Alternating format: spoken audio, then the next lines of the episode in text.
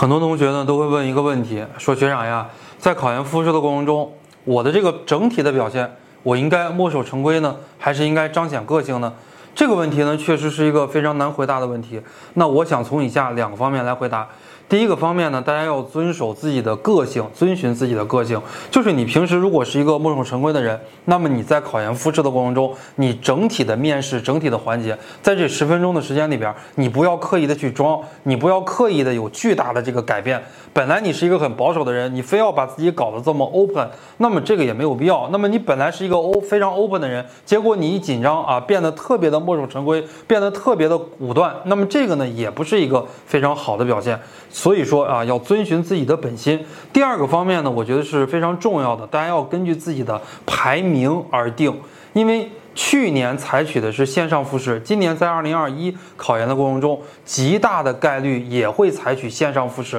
线上复试的话呢，它就有一个问题了，就是大家的之间的这个排名呀，不会有太大的变化。排名靠前的可能会跌一点，但是呢，被录取的概率是非常高的，算是比较稳的。排名特别靠后的，你就很有可能被刷了。你想特别跳跳到前面，这个概率是比较低的，因为我们都知道。线上复试它最大的一个特点就是非常的不公平，我们每个人很难在线上表现的这么的淋漓尽致，让老师能够看到我们所有的优点，或者说发现我们所有的缺点，这个是不可能的。线上十分钟，所以老师他在给学生打分的时候也会特别的保守啊。如果你初试排名比较靠前，他会给你可能打一个中规中矩的分数，让你来录取；如果你的复试排名比较靠后，他也不敢给你打很高的分数，那么让你一跃成为前面的学生，这个概率是比较低的。所以呢，如果你的初试排名啊在前百分之三十，那么我给你的建议呢，就是你可以稍微稳一些，因为你被刷的概率比较低。你千万不要非常的 open，如果非常的 open，